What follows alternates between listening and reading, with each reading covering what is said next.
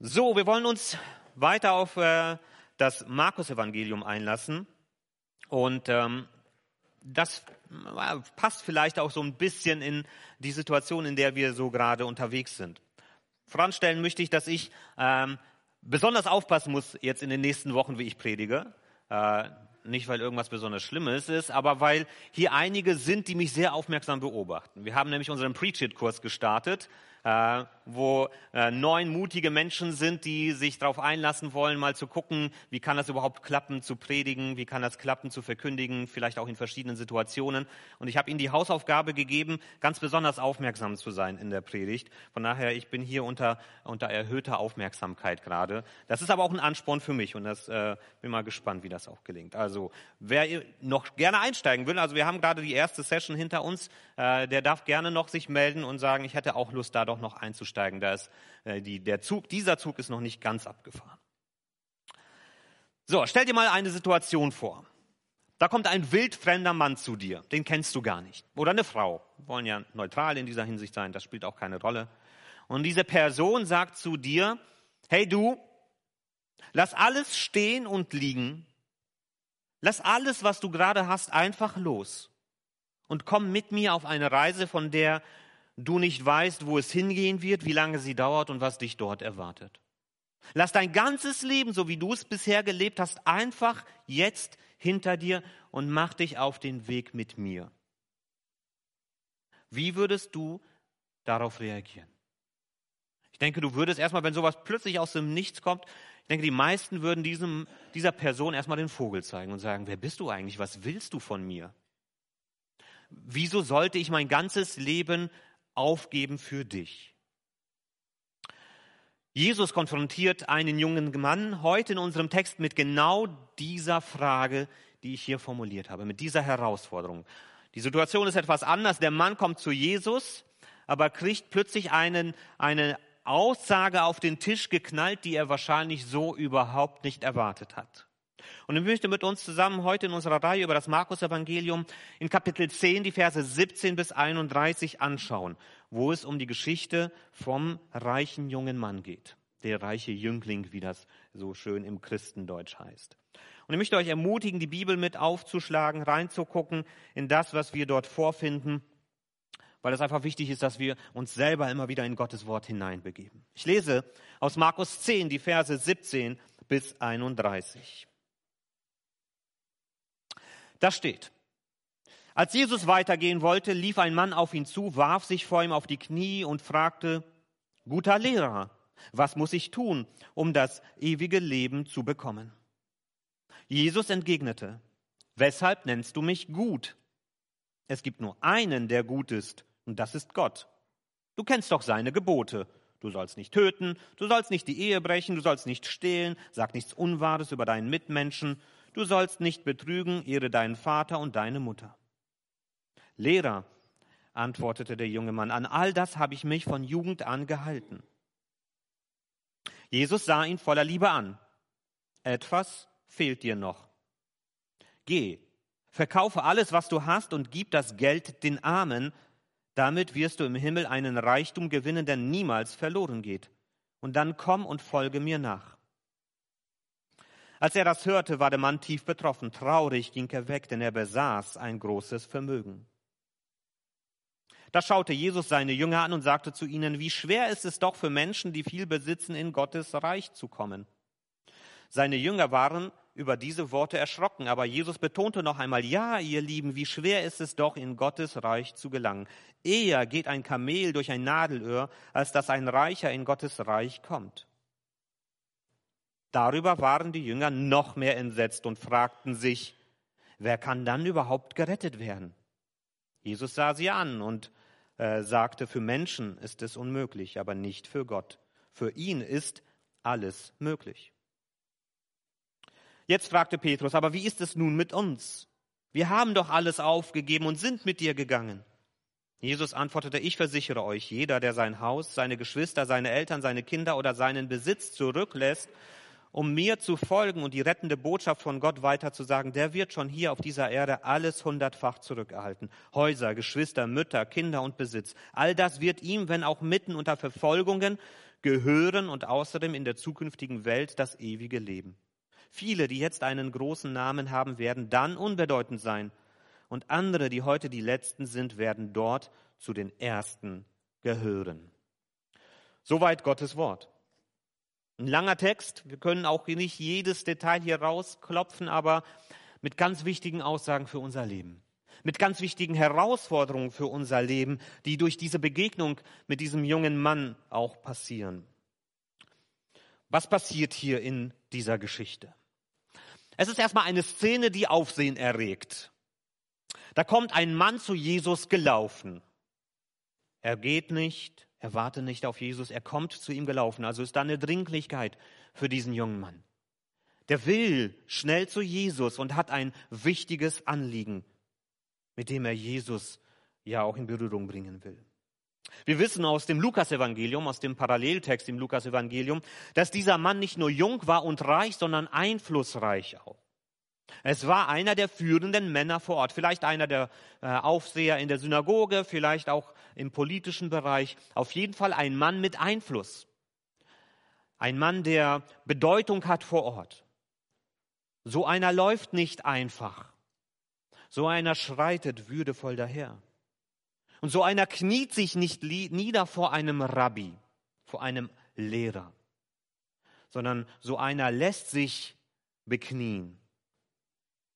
Also wir sehen hier eine Szene, die hier deutlich macht, okay, hier passiert gerade etwas Wichtiges.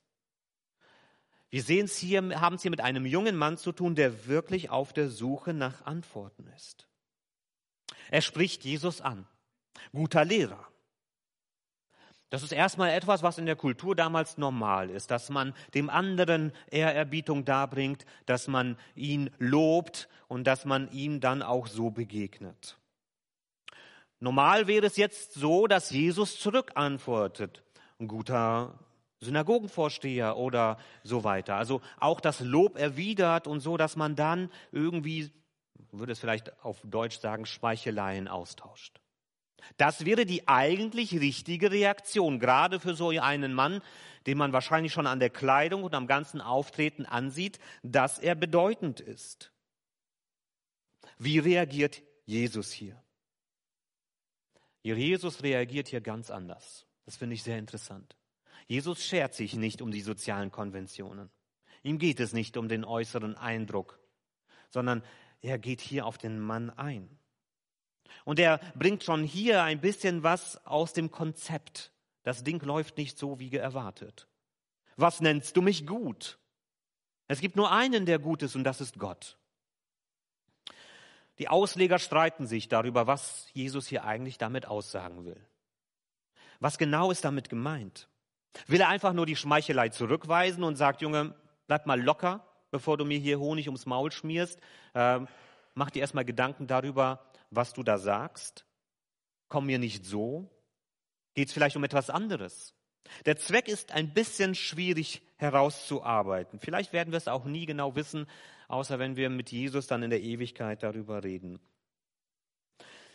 Aber was wir hier sehen in dieser Nachfrage, die Jesus auch stellt, ist, dass er den Mann erstmal zum Nachdenken bringt. Nach dem Motto, weißt du, wer ich bin? Oder kommst du einfach nur, weil du irgendetwas über mich gehört hast? Weißt du, wer ich bin? Bin ich für dich wirklich nur ein Lehrer? Vielleicht ein guter Lehrer? Woher weißt du, dass ich gut bin? Was bedeutet gut für dich? Er stellt hier die Frage nach sich selbst und bringt diesen Mann damit ein Stück weit aus dem Konzept. Dieser Mann will eine schnelle Lösung für das Problem des ewigen Lebens. Aber Jesus sagt erstmal, hey, Moment, vor dieser Frage kommt erstmal die Frage nach mir. Dass du dir erstmal Gedanken darüber machst, wer ich bin, zu wem du da jetzt gerade mit deinem Anliegen eigentlich kommst. Und mir fällt das so auf, wenn ich auch durch das Markus-Evangelium durchgehe, wieder und wieder begegnet uns genau dieser Punkt. Diese erste Frage, die wir uns immer stellen müssen, wer ist Jesus für dich? Wieso kommst du mit deinem Anliegen zu Jesus und was erwartest du von ihm? Wieso gerade zu ihm? Wieso gerade zu Jesus? Wer ist Jesus für dich? Und diese Frage müssen wir uns bis heute immer noch beantworten und stellen. Wieso bist du hier? Wieso kommst du zu Jesus? Was erwartest du von ihm? Ist er für dich ein gutes Vorbild? Jemand, der ein gutes Leben gelebt hat, von dem du dir erhoffst, dass du dann auch ein gutes Leben führst. Ist er ein guter Ratgeber für dich, ein guter Mensch, ein guter Lehrer? Wer ist Jesus für dich? Ja, Jesus ist das alles. Ein Vorbild, ein Ratgeber, ein guter Mensch, ein Lehrer. Aber Jesus ist eben auch viel mehr.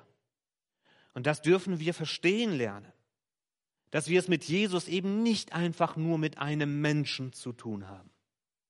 Und dass Jesus nicht einfach nur derjenige ist, der wie, sagen wir so, ein, ein äh, Guru oder ein Buddha uns ein Vorbild und einen Hinweis dafür gibt, wo wir ewiges Leben finden, sondern Jesus ist das ewige Leben.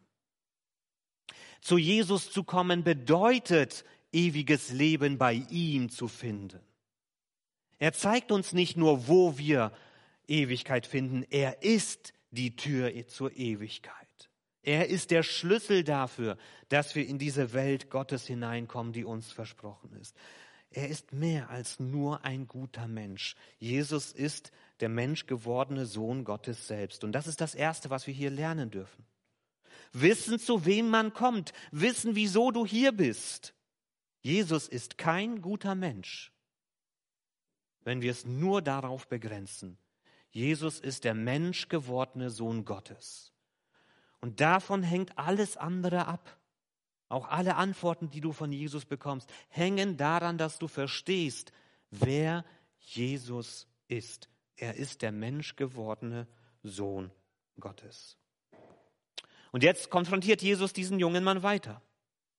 Du kennst doch seine Gebote. Und jetzt zählt er sechs der zehn Gebote auf. Was interessant an diesen Geboten ist, vielleicht merkt ihr das selber, du sollst nicht töten, du sollst die Ehe nicht brechen, du sollst nicht stehlen, du sollst nichts Unwahres über deinen Menschen sagen, du sollst nicht betrügen, ehre deinen Vater und deine, deine Mutter. Alle diese Gebote sind bezogen auf wen? Auf Menschen. Es ist der Teil der Gesetzestafel, die bezogen ist auf das Miteinander von Mensch zu Mensch. Da ist die Frage, wieso konfrontiert Jesus ihn damit? Will er ihn vielleicht bloßstellen, um zu zeigen, hey, du lebst kein perfektes Leben? Ähm, oder was will er damit? Geht es vielleicht wirklich darum, dass wir auch die Gebote einhalten? Will Jesus das irgendwie auch hier deutlich machen? Ich glaube, dass er hier erstmal abklären will, was verstehst du, junger Mann, unter einem guten Leben? Und wie ernst ist dir das wirklich? Kommst du nur, weil du dir irgendwas erhoffst, um äh, vielleicht deine Probleme hier loszuwerden? Oder bist du wirklich ernsthaft mit Gott unterwegs? Ist dir das Leben mit Gott wirklich wichtig? Und das zeigt sich an unserem Verhalten. Das war schon immer die Intention der zehn Gebote. Als Gott dem Volk Israel die zehn Gebote gegeben hat, war das nicht damit er gesagt hat, hey, hier sind die zehn Gebote, haltet diese ein, dann werdet ihr von mir geliebt werden. Wenn wir uns die Geschichte Israels anschauen, ist es genau umgekehrt. Er hat Israel aus Ägypten befreit. Er hat sie erlöst und errettet. Und die Antwort darauf ist, dass das Volk sich auf Gottes gute Gedanken für ihr Leben einlässt. Die zehn Gebote waren Ausdruck, Reaktion auf Gottes Liebe, nicht um Gottes Liebe zu erkaufen. Und so ist das auch hier.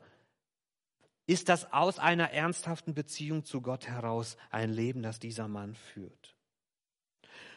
Der Mann antwortet, an all das habe ich mich von Jugend an gehalten. Ich glaube, das ist eine aufrichtige Antwort. Ich glaube nicht, dass der sich hier was vormacht. Ich glaube, dass es tatsächlich möglich ist, und da muss man das jüdische System verstehen, innerhalb des jüdischen Systems diese Aussage so zu treffen. Weil schon in den zehn Geboten nicht angelegt war, dass jeder Mensch sie immer einhalten kann. Das war Gott von Anfang an bewusst. Deshalb hat er das ganze Opfersystem eingerichtet. Das heißt, hier geht es nicht darum, dass jeder das perfekt in jeder Situation seines Lebens so eingehalten hat, sondern die grundsätzliche Bereitschaft, mit diesen guten Gedanken Gottes unterwegs zu sein. Und dort, wo ich stolpere, auch immer wieder den Weg zurückzugehen in Buße und um Vergebung Gottes zu bitten. Und in dieser Hinsicht ist es tatsächlich möglich, dass er das hier so sagt, ja, ich habe das mein ganzes Leben lang gehalten. Und wir sehen auch an der Reaktion von Jesus, dass er nicht sagt, haha, das stimmt ja gar nicht, du bist ein Lügner, keiner kann das einhalten. Das ist gar nicht die Reaktion, die wir hier bei Jesus wiederfinden. Der spottet hier auch nicht über ihn und stellt das nicht in Frage. Wir sehen hier eine ganz andere Reaktion. Jesus schaut in das Herz dieses Mannes und er sieht da einen Mann, der sich danach sehnt, ein gutes Leben mit Gott zu führen. Das sieht er hier, er schaut ihn voller Liebe an. Und er schickt ihn nicht weg und sagt, das stimmt nicht, komm zurück, wenn du begriffen hast, dass du ein Sünder bist und, und, und. Das ist nicht das, was Jesus hier anspricht. Er sieht hier einen Mann, der sich danach sehnt, ein Leben mit Gott zu führen. Aber was wir hier auch sehen, und auch das ist Ausdruck seiner Liebe, Jesus lässt ihn auch nicht stehen und sagt, na dann ist ja alles gut, geh mit Gott, hast schon alles richtig gemacht. Und so sehen wir hier, was bedeutet das echte Liebe bei Jesus? Echte Liebe demütigt den anderen nicht, erniedrigt den anderen nicht, stellt ihn nicht bloß, aber echte Liebe lässt ihn auch nicht mit einer falschen Gewissheit unterwegs sein. Echte Liebe spricht liebevoll die Wahrheit, um dem anderen einen guten Weg zu zeigen. Jesus erkennt, das Problem dieses Mannes ist nicht in dem, was er tut, auch nicht in dem, wonach sein Herz sich sehnt, sondern das Problem dieses Mannes steckt in dem, woran sein Herz hängt. Traurig ging er weg, als Jesus ihn vor diese riesige Herausforderung stellt. Geh, verkauf alles, was du hast und gib das Geld den Armen. Kleiner Seiteneinschnitt. Hier zeigt sich wieder, dass Jesus keine Ahnung von Marketing hat. Der hätte sagen sollen, gib das Geld an mich und komm und folge mir nach. Das hätte er dann richtiger machen sollen, hat es aber nicht gemacht. Das heißt, hier sehen wir, Jesus geht es nicht darum, irgendwie zu profitieren von diesem Mann sondern hier geht es darum, löse dich von deinem Vermögen und komm und folge mir nach. Komm und folge mir nach. Woran hängt sein Herz? Das ist die Frage, auf die es hier ankommt. Das ist die Frage, woran hängt dein Herz? Jesus ist nicht gegen Vermögen und Besitz. Der hat nichts dagegen, dass Menschen auch von dem, was sie erarbeiten und erwirtschaften, auch profitieren. Überhaupt nichts. Aber die Frage ist, wer besitzt wen? Wer besitzt wen? Besitzt du dein Vermögen oder besitzt dein Vermögen dich? An anderen Stellen sagt Jesus in Matthäus 6, niemand kann zwei Herren gleichzeitig dienen. Wer dem einen richtig dienen will, wird sich um die Wünsche des anderen nicht kümmern können. Er wird sich für den einen einsetzen und den anderen vernachlässigen. Auch ihr könnt nicht gleichzeitig für Gott und das Geld leben. Wer besitzt wen? Das ist die Frage, die Jesus hier in den Raum stellt. In Markus 4, einige Kapitel vorher, haben wir äh, das mit den äh, vierfachen Acker gehört und da sagt Jesus über einen Teil der Weizenkörner, noch andere Menschen gleichen dem von Dornengestrüpp überwucherten Boden. Sie hören die Botschaft zwar, so wie dieser junge Mann vielleicht, doch dann kommen die Sorgen des Alltags, die Verlockungen des Reichtums und die Gier nach all den Dingen dieses Lebens und ersticken Gottes Botschaft, sodass keine Frucht daraus entstehen kann. Woran hängt dein Herz. Gerade hier im Westen stehen wir in der Versuchung zu meinen, dass Geld und Besitz uns Freiheit versprechen. Aber das ist nicht wahr. Geld und Besitz können uns sehr schnell in Ketten legen. Und es hängt sehr stark damit ab, mit welchem Herzen ich im Leben unterwegs bin und woran mein Herz hängt. Wenn du dir durch Geld und Besitz Freiheit erhoffst, dann werden Geld und Besitz dich binden. Dann werden sie dich in Ketten legen, weil du deine Hoffnung auf Geld und Besitz setzt. wenn du mit freiem Herzen besitzt, gebunden an die Liebe von Jesus, dann kannst du frei bleiben. Dann wird Geld und Besitz dich nicht beherrschen. Und deshalb ist der zweite Punkt, lass dich nicht täuschen. Besitz gaukelt dir Freiheit vor und legt dich in Wirklichkeit in Ketten. Besitz gaukelt dir Freiheit vor und legt dich in Wirklichkeit in Ketten. Und da müssen wir unser Herz prüfen. Woran hängt es? Und das Herz dieses jungen Mannes hängt scheinbar am Vermögen. Er kann es nicht loslassen. Er ist nicht bereit, sich auf diesen Weg mit Jesus einzulassen. Und ist nicht bereit in dieser Hinsicht für Gottes neue Welt, wo andere Maßstäbe gelten. Und jetzt kommen die Jünger. Jesus ahnt ihre Gedanken. Vielleicht sieht er schon ihre Reaktion, wie sie und sagen, meine Güte, mit so einem Ansicht, oh, äh, mit so einem Mann, der so ein Ansehen hat, was wäre das für eine Verstärkung für unsere Truppe? Ähm, und sie sind äh, vielleicht schockiert über das, was Jesus da sagt. Und Jesus merkt, wie sie reagieren. Er ahnt ihre Gedanken und macht hier diese Aussagen. Wie schwer ist es doch für einen Menschen, für Menschen, die viel besitzen, in Gottes Reich zu kommen. Und da erschrecken seine Jünger noch viel mehr. Damals in der Zeit war Reichtum Ausdruck für Gottes Segen. Jemand, der reich ist, der macht schon alles richtig. Der ist ja reich. Gott hat ihm Besitz geschenkt. Daher ist sein Leben schon auf einem guten Weg. Und Jesus stellt das radikal in Frage. Und für die Jünger stellt sich dann die Frage, wenn nicht mal so einer Chance darauf hat, in Gottes neue Welt zu kommen, welche Hoffnung sollen wir dann haben, die wir hier arm sind, die wir nichts haben? Welche Hoffnung sollen wir dann haben, überhaupt in Gottes neue Welt zu kommen? Wieso ist es für Reiche so schwer, diesen Weg zu gehen? Das ist der Punkt von gerade eben. Weil der Reiche in der Gefahr steht, sein Vertrauen auf die falschen Dinge zu setzen. Er steht in der Gefahr, seinen eigenen Besitz und seine eigene Leistung als Grundlage zu nehmen, um sein Leben anzupacken, als würde es darauf ankommen, als wäre das ein stabiles Fundament, als wäre das schon alles. Self-made gilt eben nicht für Gottes Reich. Und deshalb steht ein Reicher in der Gefahr, eben diesen Weg zu verpassen, weil er auf die falschen Dinge setzt weil er seine Hoffnungen auf die falschen Dinge setzt. Jesus gebraucht hier das bekannte Bild, eher geht ein Kamel durch ein Nadelöhr, als dass ein Reicher in Gottes Reich kommt. Das ist natürlich ein übertriebenes Bild. Äh, diese Vorstellung ist schon absurd. Manchmal wurden da in der Antike auch andere Bilder, dass ein Elefant durch ein Nadelöhr geht oder dass man ein Schiffstau durchs Nadelöhr packt. Dieses Bild ist klar. Ich habe gestern versucht, ein, äh, unser Plissé zu reparieren und dann musste ich auch versuchen, so einen Faden durch so ein Nadelöhr durchzubekommen. Das war nur 0,8 Millimeter dick und ich habe es nicht hinbekommen. Ich bin daran verzweifelt. Und so ein Kamel da durchzubekommen, ist jedem klar, das geht einfach nicht. Und genau das möchte Jesus hier auch ausdrücken.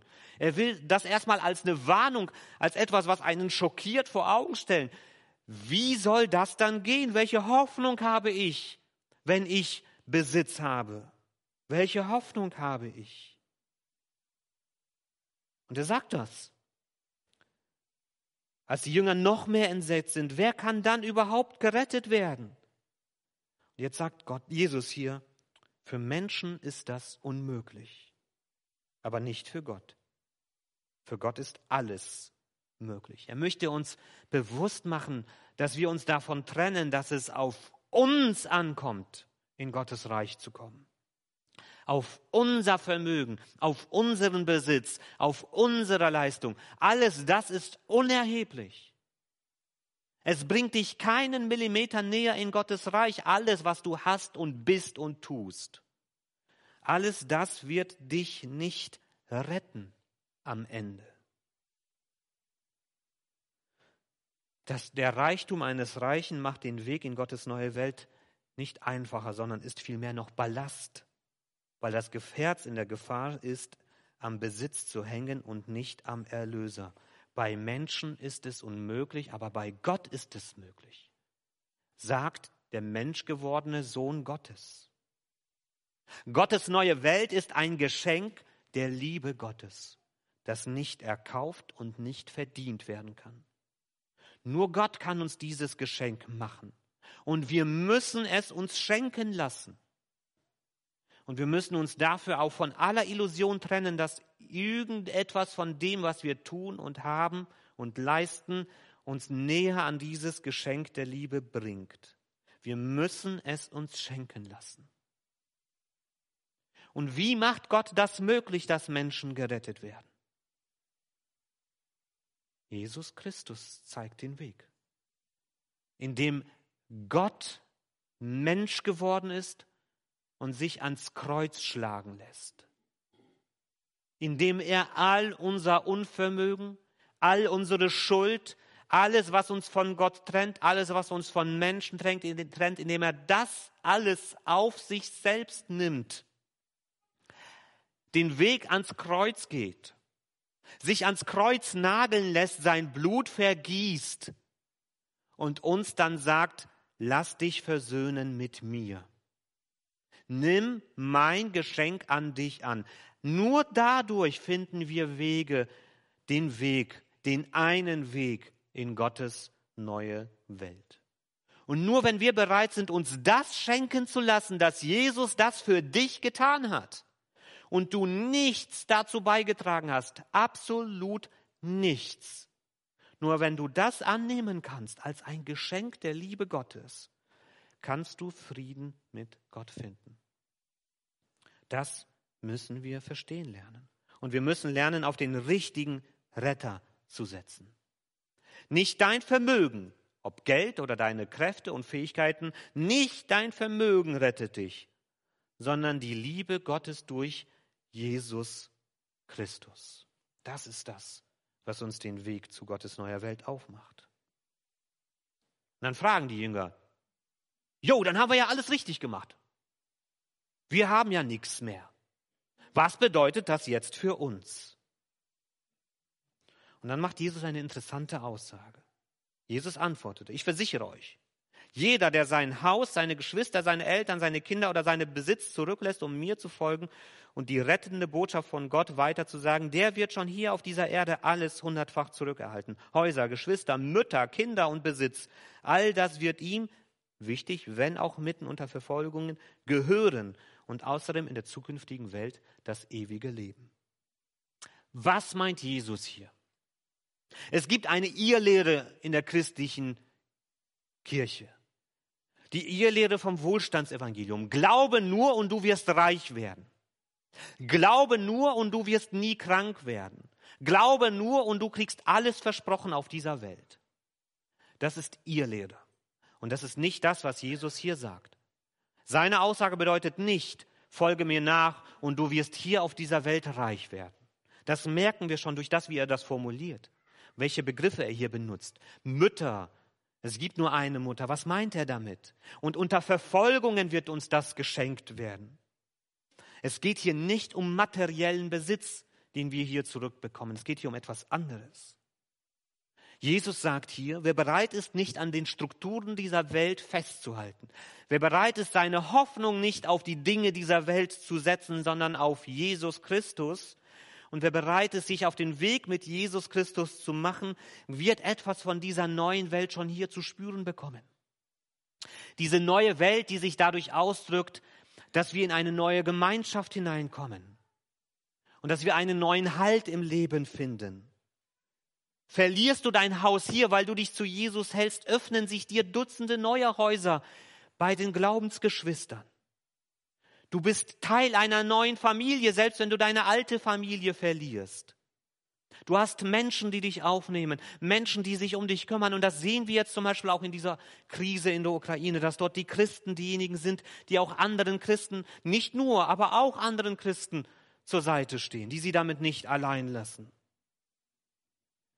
Wenn du hier bereit bist, alles loszulassen, das heißt nicht, dass jeder alles verkaufen muss, aber dass du dich im Herzen von deinem Besitz löst und von deinen Bindungen in dieser Welt löst und sagst, ich mache meinen Weg nicht davon abhängig, ob ich hier etwas habe und ob die Menschen mich hier annehmen. Wenn du dich von dieser Sehnsucht löst, in dieser Welt Halt zu finden und deine Hoffnung auf Jesus Christus setzt, dann wirst du erleben, dass sich dir eine ganz neue Welt öffnet schon hier und erst recht in der Ewigkeit. Das ist ein Wechsel unserer Perspektive.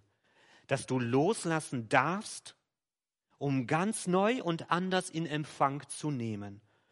Und damit du erleben kannst, Gott sorgt für mich. Er lässt mich nicht im Stich, weil ich mich an ihn hänge. Und das dürfen wir hiervon lernen, im Vertrauen vorwärts zu gehen. Hängst du dein Herz an Jesus, wird er dich nicht hängen lassen. Wird er dich nicht hängen lassen. Das bedeutet nicht, das sagt Jesus selbst, dass es keine Verfolgung, kein Leid, keine Probleme gibt. Aber inmitten dieser Probleme wirst du erleben, dass Gott dich nicht hängen lässt. Und so dürfen wir als gesamte Überschrift über diesen Text setzen, woran hängt dein Herz? Woran hängt dein Herz? Setze dein Vertrauen auf den ewigen Sohn, nicht auf irdischen Lohn. Setze dein Vertrauen auf den ewigen Sohn, nicht auf irdischen Lohn.